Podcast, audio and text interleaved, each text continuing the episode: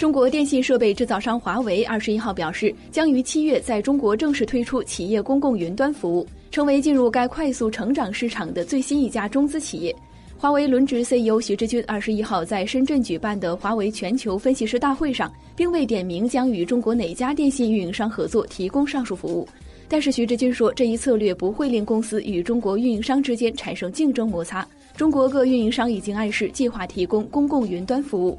中国二零一五年公共云计算业务营收料将达到十亿美元，并且在未来几年内将以每年百分之三十三的速度继续增长。